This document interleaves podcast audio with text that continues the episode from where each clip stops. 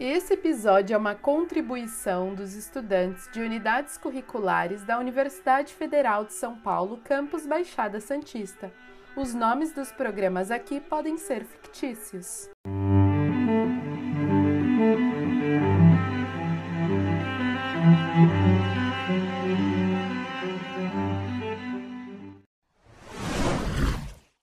Fala, gente! Aqui quem fala é a Giovanni e esse é mais um episódio do canal Petrocast. Hoje nossa conversa vai ter a participação especial de cinco estudantes e profissionais da área de óleo e gás. Podem se apresentar, galerinha. Olá, pessoal. Meu nome é Adriele. E aí, pessoal, meu nome é Gabriel. Meu é Juliana. Olá, Matheus aqui, tudo bem? Oi, eu sou a Suelen. Bom, gente, no episódio de hoje, convidamos esse nosso elenco para falar um pouco mais sobre os processos de refino de petróleo.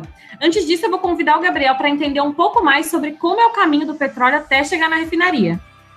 Obrigado, Giovana. Bem, o petróleo, como sabemos, é um óleo de origem fóssil que leva milhões de anos para ser formado nas rochas sedimentares.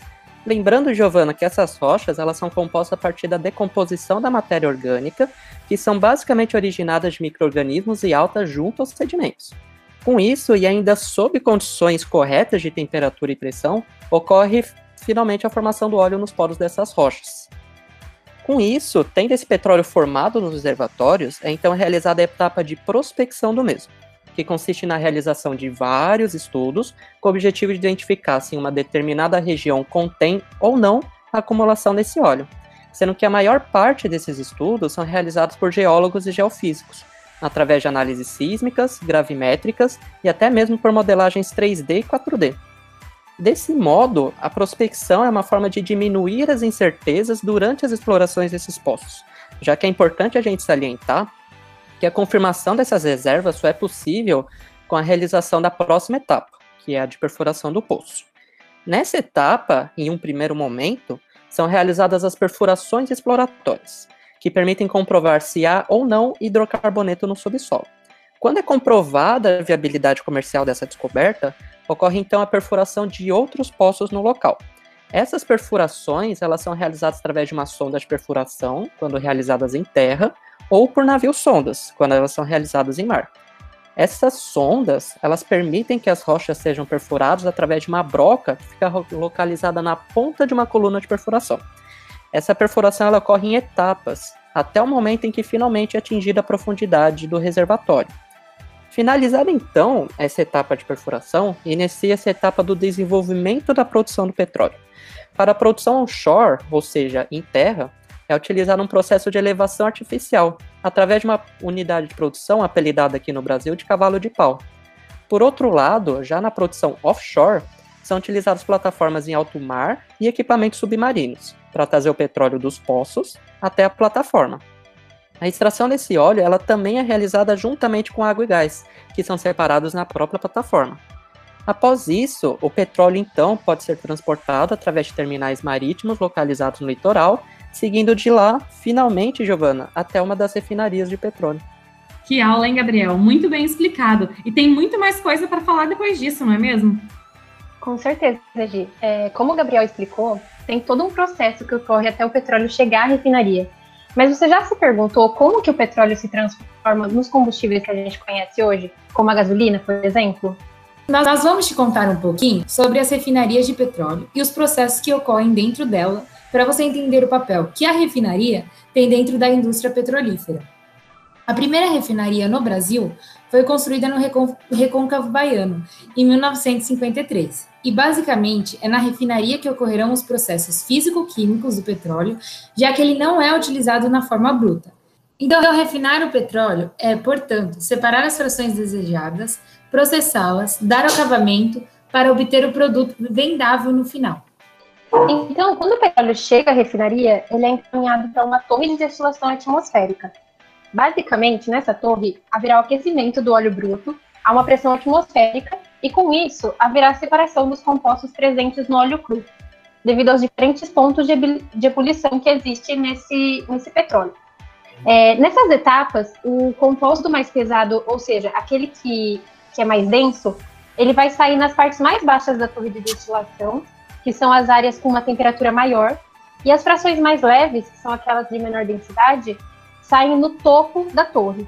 Então, concluindo, essa etapa, basicamente, é, ocorre o aquecimento do óleo cru para que haja separação dos compostos de acordo com a sua temperatura de ebulição. Eu vou explicar para vocês como se constitui a torre de destilação atmosférica para vocês entenderem um pouco melhor o que a Adri falou. No processo de refino do petróleo, podemos encontrar uma fornalha, que irá aquecer o petróleo bruto em temperaturas elevadas, cerca de 400 graus Celsius. Isso fará com que ele seja vaporizado. O vapor é encaminhado para a torre de destilação atmosférica, onde se encontram pratos de destilação. Estes pratos possuem diferentes temperaturas. Os localizados na parte inferior possuem temperaturas mais elevadas e os localizados na parte superior temperaturas mais baixas. Dessa forma, as frações do petróleo que entram em contato com os pratos que possuem temperatura inferior ao seu ponto de ebulição serão condensados e o líquido resultante será retirado da torre. Lembrando que não há nenhuma alteração química desses compostos, então se trata de um processo de separação física. E é nessa etapa, então, onde irá separar o petróleo nas diferentes frações que futuramente serão aplicadas como base nos diferentes produtos. Após esse processo, os resíduos obtidos no primeiro processo de destilação, eles vão passar para uma outra torre de destilação, mas dessa vez essa destilação ocorrerá no vácuo. Isso mesmo, Dri. A destilação a vácuo ocorre em pressão menor que a pressão atmosférica, e devido à diminuição da pressão, as, as frações mais pesadas do petróleo entram em ebulição em temperatura mais baixa que seu ponto de ebulição. Mas e por que eles fazem isso? Então, Gil, basicamente, eles fazem isso a fim de obter um melhor aproveitamento desse resíduo, e com isso obter um produto que possa ser utilizado posteriormente em outros processos. E, é, e ele ocorre no vácuo para evitar que ocorra um craqueamento térmico. Deixa eu contar para o pessoal o que é esse processo de craqueamento térmico.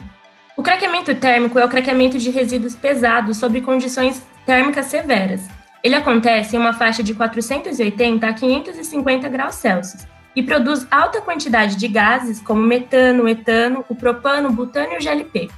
Vale lembrar que, diferentemente dos processos anteriores, o craqueamento térmico é um processo químico o próximo processo é o de conversão, que aumenta o aproveitamento do petróleo e melhora a rentabilidade do produto, através da transformação das partes mais pesadas e de menor valor do petróleo em moléculas menores, dando origem aos derivados mais nobres. Essa transformação é de gás óleo e resíduos com baixos valores comerciais, em diesel e outros com maior valor comercial. E os principais processos realizados na etapa de conversão são o craqueamento térmico, que eu comentei anteriormente, e o craqueamento catalítico. No craqueamento catalítico, utiliza-se catalisadores e pressões mais reduzidas para auxiliar o processo. Um dos principais produtos desse processo é a gasolina de alta octanagem. Bom, por fim, a última etapa básica que ocorre dentro da refinaria é o tratamento. A principal função dessa etapa é eliminar alguns contaminantes e melhorar a qualidade dos produtos finais. Um exemplo de um processo que ocorre dentro dessa etapa é o tratamento com hidrogênio. E com ele é possível retirar o enxofre, o hidrogênio, o oxigênio e metais presentes nos produtos. E esse processo também é importante porque ele vai ajustar os derivados de acordo com as exigências do mercado. O petróleo tem infinidade de derivados e de produtos, e tudo depende da sua característica atrelado com os processos que ele passará na refinaria. Assim poderá formar futuramente tanto um plástico como também um gás de cozinha, dependendo da fração que for utilizada. Show, meninas! Isso esclarece muita coisa e aproxima nosso público de saber mais também sobre a realidade das refinarias, né? Como vocês citaram, sou a primeira refinaria do Brasil. Será que nossos ouvintes sabem sobre as localizações das refinarias existentes por aqui? Você pode contar mais pra gente, Gi? Acho que muitos desconhecem sobre esse assunto. Gente, tem muita coisa legal e para quem tem vontade de estar inserido nesse mercado de trabalho, só a Petrobras, por exemplo, tem mais de 10 refinarias instaladas no Brasil, fazendo com que o parque de refino seja grande e diversificado, e muitas empresas terceirizadas atuam nessas indústrias. A primeira de todas, como vocês mesmos disseram, né, foi a refinaria chamada Ladulfo Alves, quando o petróleo foi descoberto na Bahia. Lá, para vocês terem uma ideia, a gente tem 31 tipos de produtos, é bastante coisa. Nossa, Gia, é bastante mesmo. Mas conta alguns exemplos para o pessoal também. Dos mais conhecidos, a gente tem o GLP, a gasolina, lubrificante, mas o interessante é que é a única do Brasil que produz o chamado food grade. Food grade? Para a indústria alimentícia? Nossa, Matheus, pode ser utilizado para várias coisas. Ele é uma, fara... Ela é uma parafina de teor alimentício, né? Então tá em presente em chiclete, em chocolate e até produzir detergente, por exemplo. E o legal é que essa refinaria não atende só o Brasil, não, viu? Atende os Estados Unidos, a Argentina e até mesmo alguns locais da Europa. Muito interessante mesmo saber sobre isso. É, onde mais a gente tem refinaria? Aqui na Baixada Santista, como você perguntou, Su, a gente tem uma refinaria em Cubatão. Eu tive a oportunidade de passar lá perto e me encantei pela estrutura Fica em uma avenida na e a maior parte dos produtos é para atender a capital, né? Ali São Paulo. Mas também atende um pouco da Baixada Santista e região do norte, nordeste e do sul do país. Como produtos dali, a gente tem a gasolina do tipo A, gasolina Podium, gasolina de competição, coque de petróleo, gasolina de aviação, óleo diesel, gás de cozinha, gás natural e até também os combustíveis para navio. Que visão legal! Dá para a gente entender e ganhar conhecimento. Mas vale a pena a gente pensar que sempre que falamos em Cubatão, muita gente pensa em impactos ao meio ambiente, né, Gi? Sim, isso é verdade, Matheus. E é algo muito importante também para a gente falar aqui para o pessoal, né, sobre esses impactos do ambiente. Sim, com certeza. Falando deles, a gente vai ter três tipos de impactos, basicamente. Primeiro são as emissões de gases, né, que vão acontecer devido à queima de combustível ou até por causa de vazamentos, né. E as formas que uma indústria ela tem de mitigar esse problema é garantir primeiro que não tenha vazamentos e também melhorar a eficiência do processo, né. Então, utilizando menos combustível. A segunda forma é, é por causa de efluentes líquidos, né. Basicamente é água que é utilizada no processo e é utilizada muita água praticamente 2 litros para cada litro de óleo processado, né? Então essa água ela vai ter que ser tratada antes de ser devolvida ao meio ambiente, né? E aqui também a gente tem como uma forma de mitigar o impacto, aumentar a eficiência. Então, usar o mínimo de água possível. Então, verificar se não tem vazamentos e utilizar a água apenas no momento correto. A terceira forma de impacto são os resíduos sólidos, né? Então, é basicamente tudo que vai ficar por causa de algum processo. Eles chamam isso de lama, né, um resíduo sólido, e você vai ter que destinar isso para algum lugar. Então você vai ter que fazer um tratamento, é, remover todos os compostos sólidos que tem nele e depois jogar, por exemplo, no aterro. Então, basicamente isso. Esses são os impactos que uma refinaria pode causar no meio ambiente. Obrigada, Matheus. Obrigada pela sua fala. E é isso, pessoal. Esperamos que vocês gostem do episódio de hoje. Obrigada, meninos e meninas. Com certeza iremos ter mais episódios juntos. E agora vamos nos despedir do pessoal e até semana que vem, no novo episódio que será lançado. Tchau! Tchau! Tchau, Tchau pessoal! pessoal.